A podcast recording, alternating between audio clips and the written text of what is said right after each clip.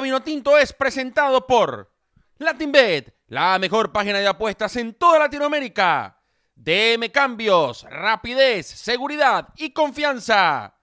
Arzola Café, de las montañas de Santa Cruz de Mora de Mérida para todo el mundo. Real Visión Óptica, la mejor óptica para los venezolanos en Chile. Tercera y última fecha de 2020 del curso de televisión online. Te esperamos.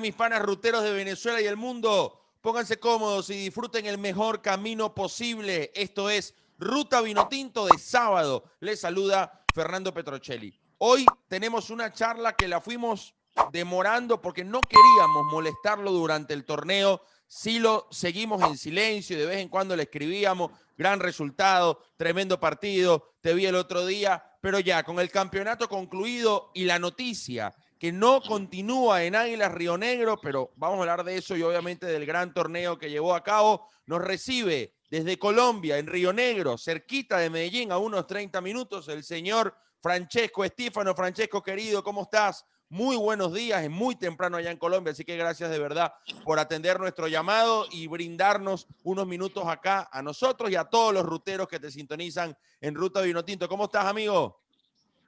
Petro, un placer escucharte, un placer estar aquí contigo y bueno, agradecerte que siempre han estado pendientes y siguiendo el torneo de Águilas Doradas en este 2020. Bueno, Fran, me lo, me lo comentabas ya entre semana, me decías, Petro, es bastante probable que no siga, pero bueno, todavía no, no, no divulgues nada. Cuéntanos, finalmente ya, ya no sigues como técnico de Águilas Río Negro.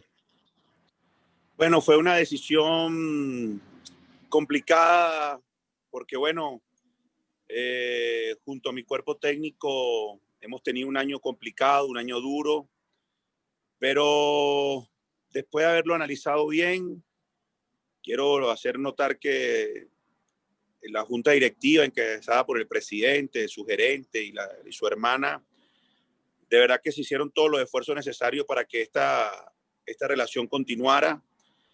Pero bueno, yo creo que uno como técnico ha aprendido a, a, descifrar los momentos, ¿no? Y para mí no es fácil porque uno como técnico venezolano siempre sueña salir al extranjero, eh, dar ese paso y decir, hey, ya estoy afuera. A mí se me dio increíblemente después de la Copa Consulia. Y gracias a Dios los resultados de este año nos acompañaron a lo mejor para mucha gente más de lo esperado. Y hoy uno tomar la decisión de no continuar, uno dirá, wow, eh, qué momento. Pero bueno, uno como entrenador tiene que aprender a leer esos momentos y yo creo que tuvimos un año excelente.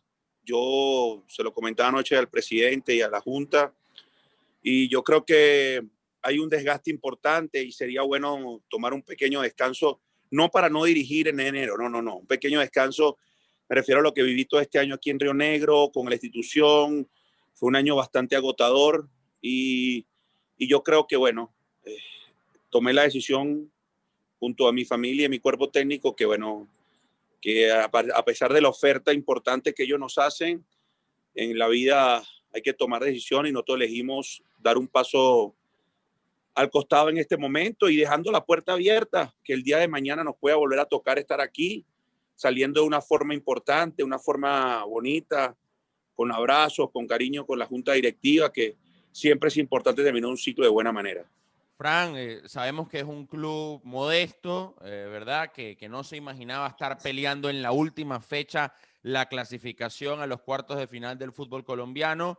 Eh, y, que, y que debe sostenerse y mantener los, los números verdes. Vía Obrián, un delantero fantástico, tu goleador, uno de los mejores de, de, del torneo colombiano. Eh, Águilas Río Negro piensa vender muchos jugadores, parte de la base que tú tuviste en este torneo. Mira, como típico club, eh, eh, como tú dices, modesto, humilde, bueno, este año pudimos consolidar y hacer a, porque Jair era un gran goleador, y recuerdo que cuando llegué, le- él tenía una, él me decía, profe, pero es que siempre quedo mal parado. Y le digo, bueno, vamos a trabajarlo un poco. Ok. Y pudimos consolidarle cosas que él entendió cuál es el fuerte de su juego. Yo creo que Jairo O'Brien, tiene, creo que pies y medio ya en otro fútbol. Eh, creo que se lo merece, ¿no? Que lo, lo luchó. Después vienen jugadores muy importantes para nosotros, como la, la consolidación de un jugador como, como Jason Quiñones, que fue un central de 22 años que terminó siendo referente y hoy lo buscan los clubes grandes de, de Colombia, como el Deportivo Cali, que ya lo está pretendiendo y es muy posible su partida. ok. El caso de Álvaro Angulo, lateral izquierdo, que hicimos, gracias a Dios, junto a él, hicimos un trabajo importante para su marca, que por ahí le venía pasando factura, por eso no jugó en, la- en el preolímpico con Colombia. El tema del venezolano, de Oscar Hernández, que terminó siendo un referente en el plantel. El préstamo vence ahorita y Oscar hizo un torneo formidable. También hay equipos detrás de él y, y aparte hay jugadores, bueno, que también como mi persona, a lo mejor cumplen un ciclo y el equipo seguramente también buscará renovar y buscar a lo mejor nuevos jugadores para potenciar y poder vender en el momento ideal, ¿no?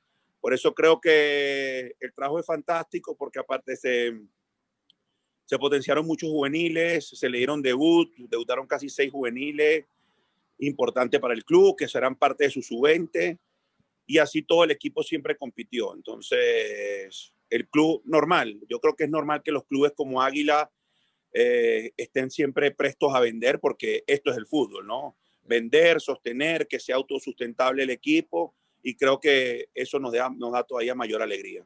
Fran, quiero eh, un párrafo de Oscar Hernández. Jugó todos los partidos como volante de primera línea, aún no ha llegado a la selección, pero eh, creo que en- es cierto que hay mucha competencia en esa zona, pero la verdad eh, pude también conversar con otros colegas colombianos y hablaron maravillas del, del rendimiento y del trabajo de Oscar Hernández en este torneo. ¿Qué nos puedes hablar de su, de, de- de su crecimiento y qué función cumplía específicamente en tu equipo? Mira, Oscar, Oscar, yo lo tuve en la sub-20 del Real Sport, imagínate. Estamos Sí. hablando 2000, 2012.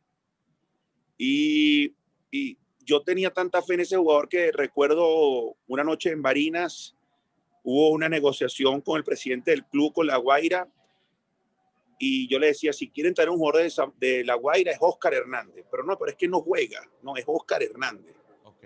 Entonces, recuerdo que el señor Adeli y Acra me, me tomaron muy en cuenta la palabra y ellos quisieron darle flores, que fue cuando se da el canje entre Arles y, y Oscar. Yo le digo, miren, apuesten a ese chamo que es muy joven, que yo sé el potencial que tiene. Y bueno, cuando llegué a, no fue casualidad que terminó siendo un referente en Zamora, terminó siendo un referente en donde los clubes que estuvo. Y aquí para mí terminó siendo ese jugador, dirían, el back to back de pisar las dos áreas, de ir, de morder aquí, de pisar allá.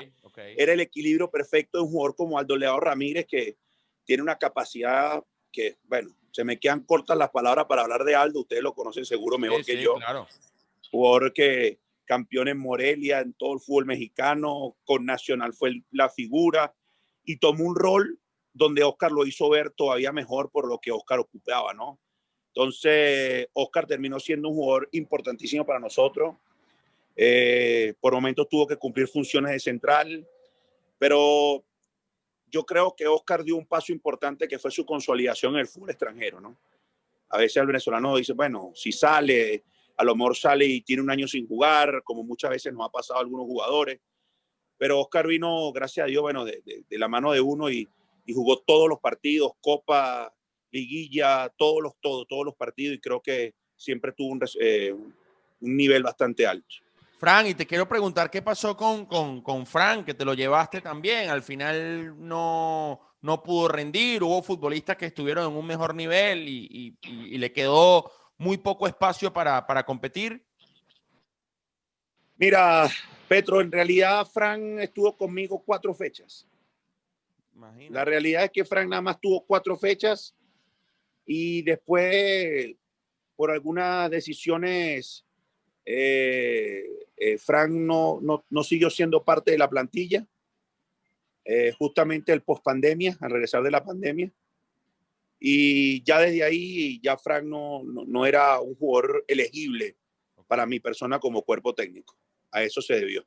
Qué lástima. Fue una decisión de él. Sí. Se, se cansó. Sí, una decisión que no me, no me meto en eso y eh, entre él y la junta directiva llegaron a algún acuerdo y, y se tomó esa decisión. Ok. Frank, quiero preguntarte por esos duelos. Enfrentaste a Juan Carlos Osorio en un partidazo que gana Atlético Nacional 3 a 2 en el último minuto. Tu última derrota. O sea, tuviste dos meses sin perder. Enfrentaste a Alfredo Arias con Deportivo Cali. eh, enfrentaste, bueno, a Luis Amaranto Perea en, en Junior. O creo que te tocó Comesaña. No me acuerdo a, cu- a cuál enfrentaste. Si a Comesaña. No, con Perea. con Perea, con Luis Amaranto Perea en, en Junior, este, Alexis García en ese duelo con la equidad que queda 0 a 0 como visitante, que, que bueno, si se ganaba ese día, eh, tú superabas a la equidad en la tabla, pero hasta el último momento estuviste peleando. La equidad golea a Cali, eh, eh, ustedes, perdón, ustedes golean a Cali sorpresivamente y la equidad le gana a América de Cali eh, con el gol de, de, de- Matías Mier y quedas noveno pero háblame de eso, de- de esos duelos tácticos con técnicos de mucho prestigio, no solo en Colombia, sino en toda Sudamérica. Petro fue, me- te digo algo, estoy aquí como erizado porque esos trabajos entre semana y analizar cuando enfrentamos al, Juan- al- al Nacional de Juan Carlos de Osorio y sabíamos que él era una persona que, qué difícil era analizarle un equipo porque nunca repetí un once. hacía cinco o seis variaciones por la nómina que tenía. Eh, un día con línea de tres, un día con línea de cuatro, un día jugaba con línea de dos. Eh, eran cosas que, no, que me tocó aprender mucho, ¿no? Aprender mucho cómo analizar esta clase de rivales, buscarle realmente los puntos débiles, cómo hay que hacerlos, eh, dónde, cómo y por qué íbamos a presionar, si no, si a quién lo dejamos salir. Fue momentos muy lindos, muy lindo y, y tengo una nota especial de, del profesor Arias, Sí. que fue el último partido con Cali y termina el partido y, y el profe me dirige una, se acerca y yo por supuesto voy a saludarlo y me dice estas palabras, me dice, no sé cómo decirte, pero si este equipo llegaba a entrar, yo creo que era el equipo que nadie quería enfrentar. Me dice, el profe, yo lo quiero felicitar porque este equipo mostró, me dijo cosas muy valiosas, muy valioso un técnico como él, que para mí tenía el mejor equipo del fútbol colombiano. Para mí Cali era el equipo que mejor jugaba de todos. Coincido. Tanto es así que a la fecha que se enfrenta con nosotros había perdido un partido en el torneo. Con nosotros fue el segundo partido. Y él tenía que ganar sí o sí para terminar en los primeros cuatro que entraban en el primer bombo para no enfrentar a los cuatro de abajo. Entonces, bueno, tuvo la dicha que América también terminó perdiendo, que fue el- la, la cuestión negativa para nosotros en ese momento que, que hubiéramos entrado con un empate entre América y Equidad. Eh, y lo mismo me pasó con Alexis García, que tuvimos una linda charla después del partido. De verdad que eh, me doy cuenta de la humildad de, de los técnicos, ¿no? De, de cómo te, te alaban el trabajo, de cómo te reconocen. Eh, no hay ningún tipo de soberbia. Me pasó eh, en menor, en menor cosa, pero yo fui el que fui a saludar a Osorio. Y cuando terminó ese partido 3 a 2, que ganan el último minuto, eh, fue increíble. Eh, él estaba como, ay no, como que qué partido fue este, de loco. Entonces, de verdad que uno se lleva cosas enormes. Si te tengo que decir quién es Francesco Estífano hoy, quién fue el primero de enero que pisó Colombia, creo que ahí son dos versiones distintas de técnico. Así como dije, eh, cuando me tocó ir a Zulia y, estar al lado de César y eh, esa Copa Suramericana como la vivimos, a hoy creo que este te- Francesco Estífano sigue cambiando, ¿no? Sigue creciendo, sigue entendiendo cosas y me tocó manejar jugadores de, de un nivel superlativo, ver cómo recibían en los aeropuertos a Aldo Leao, a Marrugo. De verdad que uno dice, wow, uno está dirigiendo figuras de verdad, ¿eh? Esto no es, no es ningún cuento aquí. Entonces, y también hago una mención especial, Petro, a, a John Javier Restrepo, que es el gerente general del equipo, Sí, sí. a Choro, campeón de Copa América con Colombia, en esa que le gana la final a México, si no me equivoco. Sí, sí, con, con el gol de Iván Ramiro Córdoba. Exactamente. De verdad que escucharlo hablar a él me marcó mucho porque un tipo que lee el fútbol claro, Y el día ayer que me toca irme, él dice unas palabras delante de todos que para mí marcaron una, me marcaron mucho, me marcaron mucho porque hasta eh, las lágrimas se salieron, me dice, señores de la Junta, lo único que puedo decir es que en mi vida he tenido más de 30 técnicos que me han dirigido y los que he manejado, y hay tres técnicos que marcaron mi carrera. Él, él nombró principalmente al turco Mohamed, Sí, claro. dice que para él fue emblemático lo que era el turco. Un técnico uruguayo, que ahora se me escapa el nombre en el fútbol mexicano que tuvo. Y después yo inesperadamente él dice, y el profesor Estífano. Y Imagínate. uno se voltea y le dice, el profesor Estífano. De verdad que verlo trabajar y cómo manejó el grupo entre tantas situaciones, creo que se nos va una pieza muy valiosa para lo que puede hacer este club. Y creo que eso es lo que más me llevo, ¿no? Me llevo eso que uno dejó, eso que, que la gente lo valorizó a uno de buena manera, donde el pasaporte pasó a un segundo plano porque tiene un peso, aunque la gente crea que no tiene un peso. Todavía, todavía tiene un peso el pasaporte venezolano negativo. Tenía, tenía, Ok. tenía. Eh, te puedo decir que los últimos dos meses fueron gratificantes escuchar como decían, venezolano, quédate, porque no era Estífano, era venezolano, quédate. Imagínate tú. Fue muy lindo. Los últimos dos meses fueron muy buenos, fueron espectaculares y, y este, es una, este es un equipo sin mucha afición, un equipo humilde, un equipo tranquilo, Sí. pero es lindo cuando uno iba a las ciudades grandes y, no- y, y los aeropuertos, aunque estaba el COVID, había gente y los estadios, las afueras, cuando nos tocó enfrentar a Gamero con Millonario, fue un día impresionante la gente cómo estaba fuera del estadio, que empatamos a cero en Bogotá. No, son cosas que uno lo llena mucho, Petro. Son cosas que, que hoy me da la tranquilidad de, ¿cómo, cómo te explico? Me da la tranquilidad saber que hicimos el trabajo bien y creo que, bueno, dimos, hicimos una elección correcta para terminar un ciclo importante y bueno en Colombia. Bueno, Frank, no me puedo despedir sin preguntarte. Eh, hay muchas posibilidades que sigas en Colombia, me imagino, ¿no? Gracias a Dios, Petro, hay acercamientos, hay cosas buenas.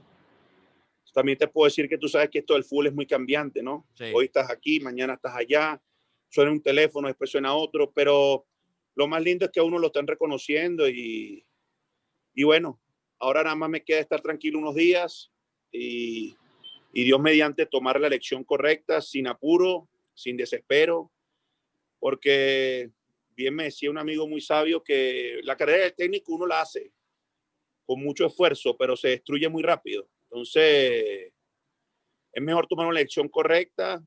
Pero hicimos un, como dijo el presidente cuando nos despedimos, profe, usted hizo un campañón con nosotros y solo tengo palabra de agradecimiento. Yo con esas palabras me quedo y espero tomar la elección correcta al próximo paso. O sea, que vamos a ver, si Dios quiere, a Francesco Estífano en un club más importante en Colombia. Vas a, vas a subir de escalón. Espero que sí, Petro. Yo no, no digo que sí ni que no. Eh, el tiempo de Dios es perfecto. Y si me toca en este momento, bienvenido sea y espero que así sea. Y lo que venga. Tenemos la, gracias a Dios, la tranquilidad de haber cumplido. Así que esperemos que si no es en Colombia, sea en otro país. Porque gracias a Dios este, han habido acercamientos de otras partes y eso a uno lo, lo llena de alegría. En Sudamérica. Sí, Muy bien. Bueno, esperemos tener eh, esa noticia de tu, de, de tu propia voz, Frank, cuando todo se concrete. Sabes que siempre respetamos este, eh, cuando los protagonistas desean dar la- las noticias y no, y no anticiparnos. De hecho, el día martes ya manejábamos que Francesco se iba, pero él nos pidió, oye, no publiques nada porque aún no he firmado el finiquito. Y bueno, este, sabes, sabes que puedes confiar en nosotros, querido Frank. Gracias, ¿ah? gracias por estos minutos. Pudiéramos seguir hablando, bueno, del Brujo Martínez, eh, en lo que convertiste al Brujo Martínez que la está rompiendo en Estados Unidos, en qué tipo de entrenador te convertiste desde lo táctico, pero seguramente tendremos más charlas. Sé que tienes una reunión ahora eh, final con el club, así que de verdad te agradezco estos minutos que nos has brindado acá en Ruta Vinotinto, amigo. Un No, abrazo Petro, muy grande. espero que sigamos teniendo la oportunidad de hablar de fútbol y gracias por esta oportunidad. Y sí, el Bruno Martínez ya me mandó la franela, es lo mínimo que esperaba. El Brunito, ya, me la, ya, me la, mandó. Muy bien. Que no sea grande, que no sea grande, un tipazo. no, no, ese, ese anda bien. Ah, ese anda bien. Un abrazo, Frank. Petro, gracias. Un abrazo para ti. Francesco Estífano en exclusiva, acá, en Ruta de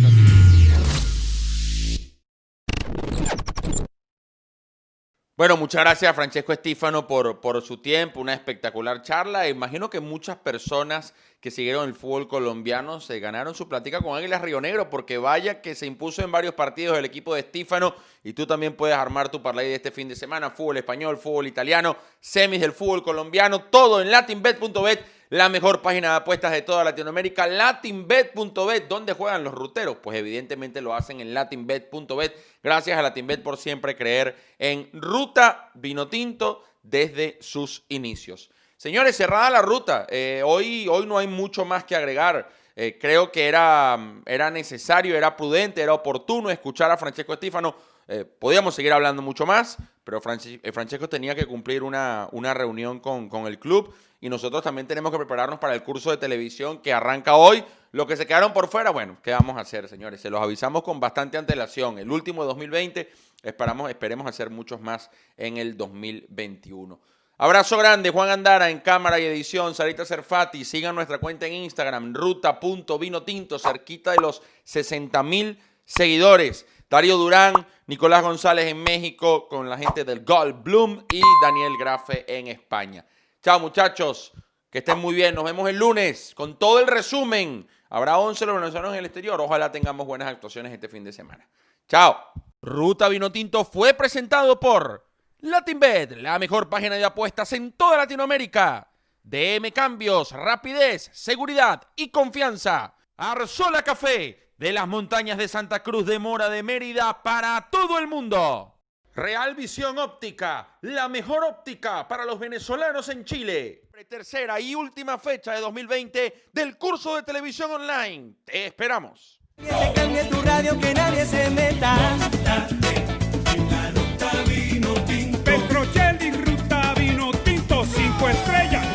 tra tra.